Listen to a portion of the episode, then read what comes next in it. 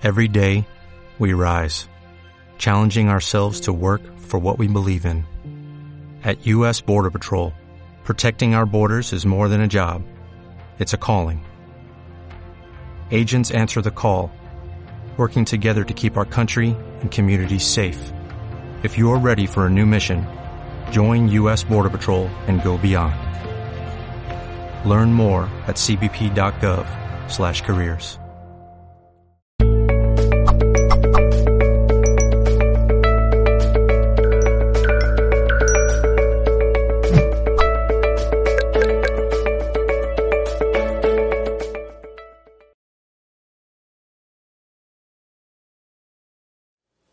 Hola, ¿qué tal? ¿Cómo están?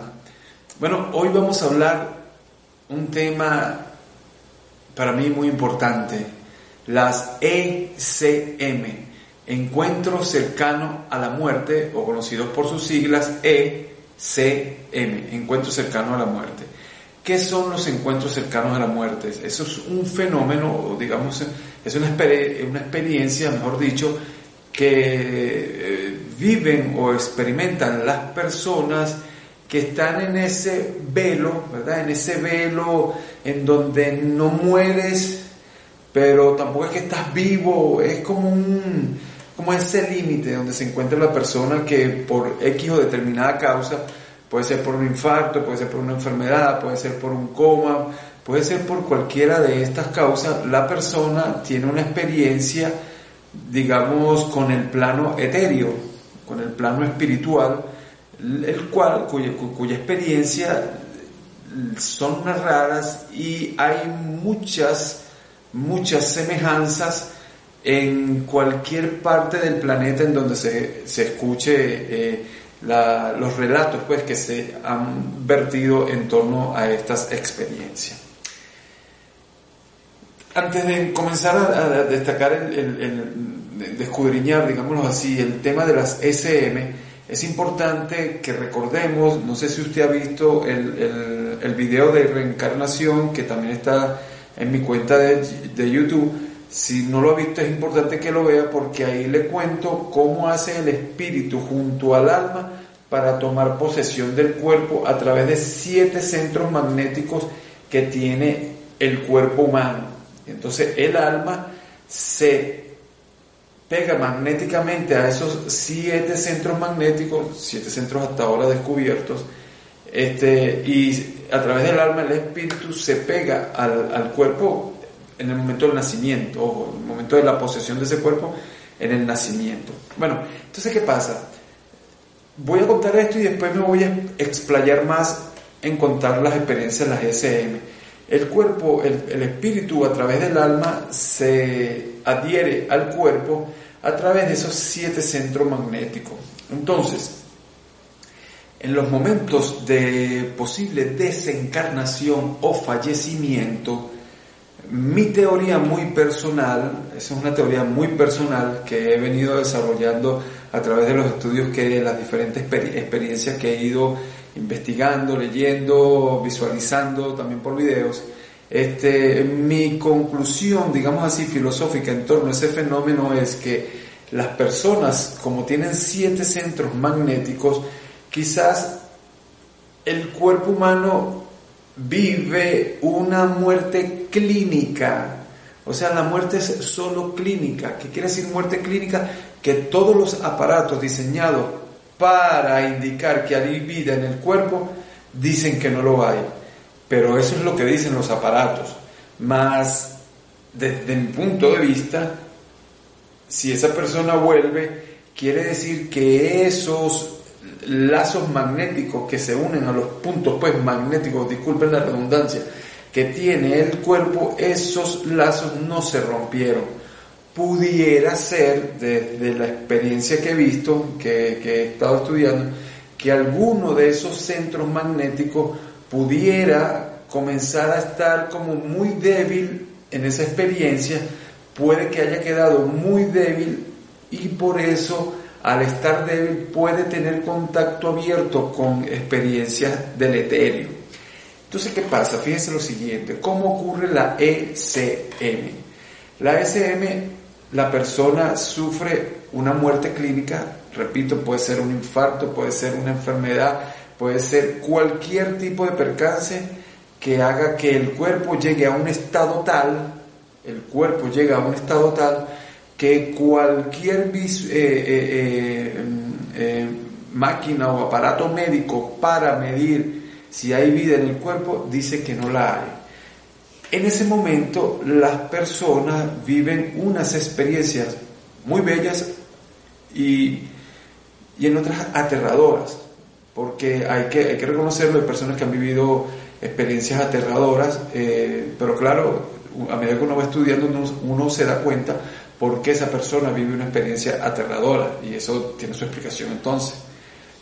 Bueno, entonces decía, la persona cuando llega a ese punto de muerte clínica en donde el cuerpo no responde a nada, dicen, ya, este se fue, ya este aquí ya, ya está muerto y de repente a los minutos, a la hora, a las horas, no sé, en cualquiera de ese lapso, pues los lapsos son variables, la persona vuelve y narra la experiencia que tuvo cuando su cuerpo entró en ese estado, no sé si llamarlo cataléptico inclusive, no sé si llamarlo cataléptico, pero entró en ese estado, digamos, de, muerte clínica.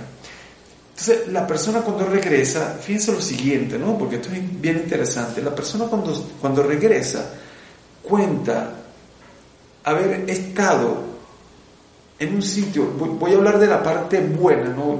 la parte negativa como es muy poca, porque son pocas las personas que han vivido esa experiencia, esas experiencias negativas no, no la voy a tomar en cuenta, sino que me voy a ir a lo de la mayoría. Yo diría que un 90% de los casos son experiencias muy bonitas, muy positivas, experiencias enriquecedoras inclusive. Entonces fíjese, las personas dicen haber estado fuera de su cuerpo, haber vivido la experiencia de estar fuera de su cuerpo, por ejemplo, un quirófano. Voy a poner el ejemplo de un quirófano que son muy, muy recurrentes. La persona en el quirófano sale, ve su cuerpo en la camilla, en la cama donde lo, lo están operando, ¿verdad? La persona sale de su cuerpo, ve a todas las personas que están actuando en la, en la, en la recuperación de la vida del, del paciente que se fue, clínicamente está ido, tratan de revivirlo, están en ese esfuerzo y mientras tanto la persona está tranquila, en estado espiritual, está tranquila, logra ver a todas las personas que están dentro del quirófano. Si inclusive una persona se sale del quirófano y va a hablar con otra persona afuera del quirófano, el espíritu o la persona que, a la que le pertenece el cuerpo que está en muerte clínica, lo sigue y dice lo que la persona estaba hablando afuera, o si estaba haciendo una llamada por teléfono, o si estaba leyendo una carta, le dice, yo vi cuando tú saliste y eh, hablaste con una persona que estaba vestida de tal color, esa persona es amiga tuya y te dijo esto y esto y esto, y obviamente la persona se asombra. El enfermero que salió, por decir algo, o el médico que salió se asombra, porque ¿cómo es posible si él estaba en ya muerto dentro del quirófano, ¿cómo es posible que él pudo saber lo que el enfermero estaba hablando afuera? Pueden ver mm, cualquier cantidad de eventos ahí mismo en el quirófano. O si fue un infarto, por decir algo, en una camioneta, entonces él se sale del cuerpo y empieza a ver a la gente luchando para, para hacerlo, para recuperarle la vida, para que sobreviva, para que para reanimarlo, y dice, mire, tú me decías esto y aquel me decía lo otro, y, y, bueno, después vi que tú, yo estaba aquí, pero mi, mi, cuerpo estaba aquí, pero yo vi cuando tú agarraste para ella y fuiste a llamar por teléfono y llamaste a tal persona, y escuché cuando la llamaste y lo que le dijiste y la saludaste. Entonces, usted dice, eso será verdad, eso será verdad eso que dice. Ya lo voy a contar. La otra cosa es que las personas dicen haber estado, por ejemplo, en un túnel, ¿verdad? En un túnel. Dicen haber estado, eh, vivido la experiencia en un túnel y comienzan a ver una luz al final, una luz que se comienza, una luz que es muy brillante pero no, no, no enseguecedora, no encandila, la puedes ver, tú te sientes ahí, sientes que no es un sueño sino que es una realidad palpable sientes que estás ahí en ese túnel, estás viendo la luz, cuando se, se acerca la luz, La luz te puede inclusive hablar, te puede decir, normalmente lo que dice es, no es tu tiempo, devuélvete, no es tu tiempo y la gente se devuelve y despierta. Ese tipo de situaciones pasa. También ocurre que la persona se encuentra con seres queridos ya fallecidos o ya desencarnados. Se encuentra en ese, digamos, en ese estadio a dónde va, no sabemos dónde yo no sé dónde, yo le llamo al mundo espiritual, va al mundo espiritual y se encuentra con seres queridos. Si el papá estaba fallecido hace años, lo ve, habla con él y, y, normalmente estos seres queridos le dan fuerza y le dice, oye, no es tu tiempo, tienes que regresarte tienes que regresarte. Hay casos, varios casos que he leído, que la persona que está viviendo la experiencia ve un familiar, nunca ven familiares que están vivos, nunca, que esto es lo que llama la atención, porque a veces dicen que es la epoxia, la, la falta de oxigenación en el cerebro, la que genera esas imágenes, esas vivencias, la falta de oxígeno en el cerebro. Entonces eh, eh, la, persona ve seres queridos ya fallecidos, no ve ninguno que esté vivo, que es lo que llama la atención, porque entonces tú dices, bueno, nada más se está encontrando con seres, porque si fuera la epoxia, ¿por qué no ve a seres vivos también, a familiares que están vivos? Nada más ve a familiares que ya están desencarnados, familiares que ya están fallecidos, que ya han fallecido. Entonces, llama la atención eso muchísimo, eso llama muchísimo la atención. Fíjense que hay varios casos que he leído de personas que ven familiares fallecidos y ven otro familiar que supuestamente está vivo, pero lo ven ahí también en el plano espiritual. Y cuando regresan, regresan confundidos cuando narran este episodio porque dicen, oye, yo vi a mis familiares ya fallecidos, pero me extraña que vi a fulanito, a Pedrito, vi a Pedro que estaba, que estaba también ahí. Entonces los familiares le dicen, bueno, pero es que Pedro murió hace dos días. ¿Cómo? ¿Cómo va a ser? Con razón lo vi, Él estaba ahí. Entonces las personas viven, los más, eh, los más escépticos viven esas experiencias. Pareciera que el universo lo hace como a propósito. O sea, las personas escépticas del campo espiritual dicen haber vivido esta experiencia. Y eso es muy importante porque eso descarta de una vez contaminación en cuanto al tema. Si usted es escéptico en cuanto a un fenómeno y a usted mismo le ocurre, entonces ya la cosa cambia porque le da más credibilidad a la vivencia, al fenómeno, al hecho, al evento, al suceso. Queda más, eh, tiene, está más cargado más de certidumbre, porque usted siendo escéptico, usted lo está viviendo. Entonces es distinto a que, por ejemplo, yo que tengo 37 años estudiando el mundo espiritual, yo narro un cuento y para, para creerme a mí es más difícil, obviamente, y lo puedo entender, porque yo soy un estudioso de esta ciencia desde hace más de 37 años. Entonces cuesta creerle a alguien que sabe cuáles son las trampas, cuáles son los, vericuetos que se pueden hacer para que la gente crea el teatro que yo puedo armar. Pero personas que no tienen la más mínima idea de lo que es el plano espiritual y quienes tenemos años estudiando esto, entonces nos damos un beneplácito en ver las experiencias confirmadas por neófitos en la materia, personas incultas en este tema de espiritual, que no tienen la cultura espiritual, narran lo que nosotros ya venimos estudiando de hace años. Entonces le da más credibilidad al fenómeno. Y entonces también ocurre que personas de distintas latitudes del mundo, distintas latitudes del mundo, viven hechos semejantes. Eso también le da más credibilidad. Ocurre también que hay personas, por ejemplo, muy religiosas, entonces ellas ven la deidad de su religión. Ellas ven lo que me hace a mí concluir, eh, eh, llegar a la conclusión, perdón, que eso depende mucho también de la cultura que tú traigas a quién vas a ver allá arriba. Porque tu cerebro interpretará que por ser un espíritu elevado, ese es, ese representa la deidad que tú siempre has seguido en tu cultura religiosa. Entonces, lo cual me hace entender que la religión en el plano espiritual no existe, porque el que es musulmán verá a Alá, verá a, Mahoma, el que es budista verá a Buda, el que es cristiano pues verá a, Jesús de Nazaret. Entonces, así por el estilo. Es un tema bastante eh, eh, interesante porque nos va demostrando, dado todos esos fenómenos, esos, todos esos fenómenos se han ido recopilando y hay muchas obras. Digamos como que el padre de, o, el, el, iniciador, ¿verdad?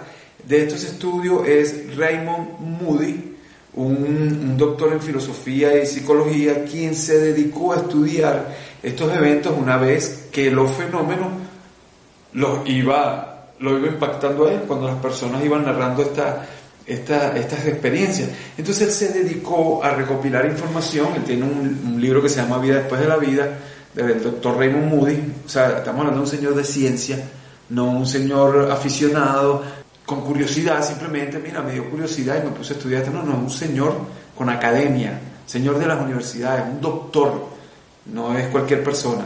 Entonces, y así hay varios escritores también que han, que han narrado lo de vida después de la vida. Hay mucha, mucha literatura ahí ahorita, hoy día en las bibliotecas para estudiar los casos que se han presentado.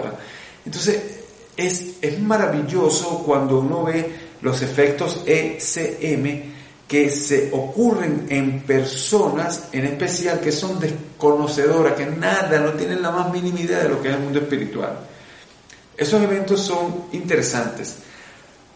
Hay otros eventos que yo quisiera introducir aprovechando las SM de personas que van a desencarnar, que van a fallecer, ya es inevitable su fallecimiento por una enfermedad, por descompensación y ya de verdad ya no hay más nada que hacer. Bueno, esas personas, inclusive que son, que son, que son escépticos, vuelvo y repito, escépticos porque tuve un caso muy cerca de un ex jefe que él, falleció de cáncer y él, él vivió la experiencia, me la contó su esposa, la que era su esposa en ese momento, me contó que él antes de desencarnar, él era totalmente escéptico, él no aceptaba el mundo espiritual, creo que ni las religiones las aceptaba. Él era una persona totalmente escéptica al mundo espiritual, un ingeniero que nada, no, no quería nada con, con, el mundo espiritual. Bueno, él, un día antes de fallecer, él está acostado en la cama, él era una persona muy seria, de repente se sienta así en la cama y comienza a sonreír, a sonreír, la esposa le dice, ¿qué pasa?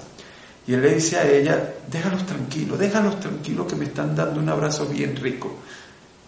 La esposa se, se impactó por aquella, por, por, por lo que le estaba diciendo su esposo, ¿verdad? Ella quedó muy impactada y, y bueno, después ella se, se distrajo y dijo, no, no, acuéstate tranquilo, quédate tranquilo, no te, no, no, te estés preocupando, eso, de, quédate tranquilo, lo tranquilizó, de todas maneras no estaba preocupado, él estaba muy feliz, él tenía una cara de felicidad increíble, me cuenta su esposa. Luego al día siguiente, el día que él fallece, él está en la cama, ella va a buscarlo para que vaya a comer, entonces en la cama ella le dice a él, mira, levántate para que vengas a comer. Él la miraba y le decía, no, entonces decía, levántate para que vengas a comer. Él la volvió a mirar y le decía, no. Entonces ella le pregunta, pero ¿por qué no? Entonces él le dice, porque ellos dicen que así es mejor. Ella se asusta, obviamente se asusta porque ya presentía lo que venía. Y en ese momento él comenzó, los, los ojos se le fueron hacia atrás y, bueno, ahí ya, ahí ya llegó, hasta ese día llegó, ese fue el día de su desencarnación. Entonces pareciera que eh, lo que viven las ECM este, eh, no está tan distante de lo que también ocurre a personas que sí van a desencarnar y que están como siendo, como que vienen seres queridos a buscarlos, seres que le dan, seres con empatía hacia ellos, seres que parecieran tener cierta afinidad, no sé si familiar o no sé si es de amistad o que haya sucedido inclusive en vidas pasadas, que eso ayuda a ir corroborando los fenómenos que estamos estudiando. Señores, es, son hechos. Desmentirlos es sumamente difícil. Desmentirlos porque, lo estoy diciendo, esa persona era totalmente escéptica. Y muchos de los que reportan SM son personas escépticas. Hay inclusive doctores en medicina, médicos, ¿verdad? Cirujanos que han vivido esa experiencia siendo escépticos y después cambian su visión y dicen, no vale, pero es que esto es verdad, a mí ya me pasó. Entonces, hay una serie de fenómenos de experiencia en torno a la desencarnación que nos dicen que es lo más bello que hay para el ser humano. Pareciera que el hecho de desencarnar es un regalo. Encarnar, o sea, nacer, es más traumático que desencarnar. Desencarnar es una belleza, es un proceso muy lindo. Hay, auto, hay, hay personas que vivieron esta experiencia y dicen que la muerte ni siquiera se siente. Tú no sientes ese cambio de estar pegado a una materia y despegarte, ni siquiera lo sientes. Hay muchas veces que las personas, eh, ya voy a hablar de espíritus que nos cuentan, ¿no? Hay espíritus que eh, cuentan que el proceso es muy bello, es un proceso, mm, es un proceso de cambiar. Fíjese esto, las personas que, que han regresado de, ese, de esa muerte clínica, quiero siempre dejar bien, entre comillas, muerte clínica, ¿eh? porque no es la muerte como tal, puesto que si ya muerte es muerte, no vuelves. Entonces, las personas que viven esta muerte clínica con la experiencia espiritual, ellos dicen que el plano espiritual es algo tan, tan, tan, tan hermoso que no existe palabra para describirlo. La mayoría, la inmensa mayoría dice que no, tú lo, lo, puedes ver inclusive en videos, que ellos dicen, es que no sé cómo explicártelo, no, no, no tengo manera de explicarte cómo, cómo, cómo pasó esto, no, o sea, no tengo manera de decirte lo, lo lindo que es eso allá arriba, no tengo manera de decirte la música tan bella que suena, lo nítido que veo las cosas, porque ellos también ven las cosas muy nítidas, si ven una hoja la ven totalmente nítida, la nitidez visual es inmensa, ellos sienten como una especie de amor que los envuelve, que los hace sentir pero espectaculares. Ellos no quieren ni siquiera volver. Ellos dicen, no, yo no quería volver, pero bueno, me dijeron que tenía que volver. Hay otros que han tenido experiencia en donde ellos son quienes piden, por favor, déjame volver, que tengo mi esposa, tengo mis hijos y están muy jóvenes y yo no puedo dejar a mi esposa sola. Y bueno, hay una serie de negociaciones arriba Suena raro, sí, suena raro, a mí también me suena raro, pero hay una serie de conversaciones, de negociaciones arriba donde dice, bueno, está bien, te vamos a permitir que vuelva porque el cuerpo no está tan dañado, vamos a tratar de recuperarlo un poco, no sé cómo ocurre eso, pero vamos a recuperar un poco tu materia, tu cuerpo, para que tú puedas regresar. Va a ser doloroso el regreso, pero vas a, poder regresar. Hay varios que han narrado así. Entonces, eh, los encuentros cercanos a la muerte me parece que son experiencias eh, de, de peso en la credibilidad, que tiene una credibilidad de mucho peso, pues la incertidumbre se minimiza cuando la muestra, ¿verdad? Hablando de, eh, en términos de, muestras, eh, nos hace entender que no importa la cultura donde, donde hayas crecido, no importa la zona geográfica donde haya, hayas crecido, no importa la creencia que tengas, no importa si eres escéptico o no, el fenómeno lo vives de manera muy semejante, muy similar. Entonces, algo hay, señores, algo hay, porque no es posible que personas que desconocen ese mundo narren las cosas que nosotros ya hemos venido estudiando personas totalmente neófitas en, el, en la materia narran situaciones que ya nosotros conocemos. Entonces, las ECM, desde mi punto de vista, le dan mucho valor, mucha eh, eh, certidumbre al estudio del espiritismo. Recuerde que espiritismo es ciencia y espiritualismo es ese mismo espiritismo, pero mezclado con religión, credos, este, dogmas, ritos, eso no lo estudiamos, nosotros estudiamos la ciencia, usamos el método, la metodología de la investigación para darle peso específico, epistémico a la investigación que se está haciendo. Entonces, bueno, eso quería, quería analizarlo aquí con ustedes, me parece que es un tema muy importante, yo pienso que la muerte hay que tratar de verla ya desde un punto de vista menos, eh, eh, eh, menos oscurantista, menos tenebroso, menos misterioso, menos catastrófico o fatalista. No, Señor. La muerte o la desencarnación es parte de la vida y al final usted nunca muere.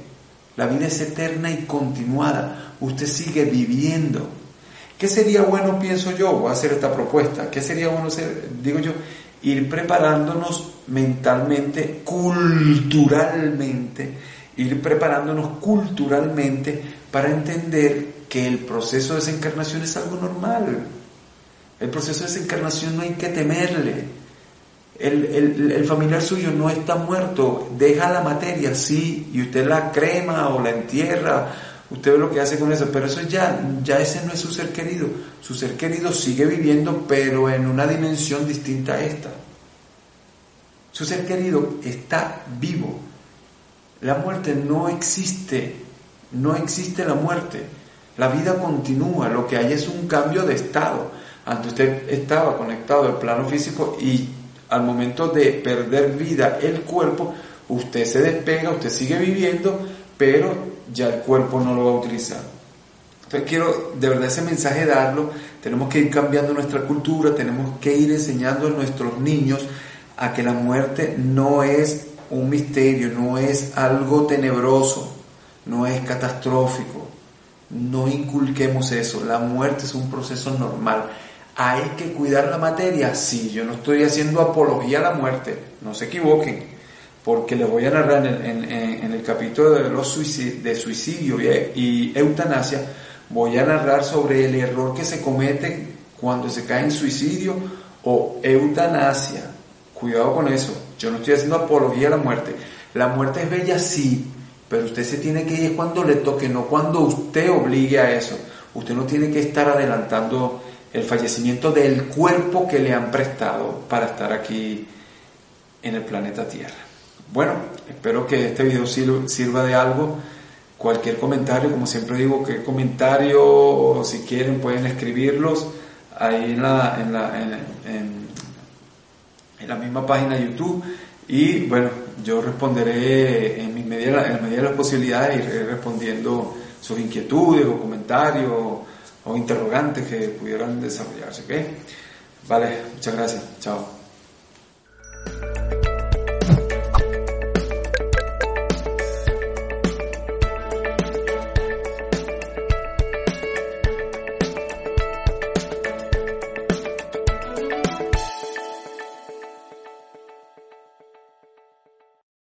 Every day, we rise, challenging ourselves to work for what we believe in.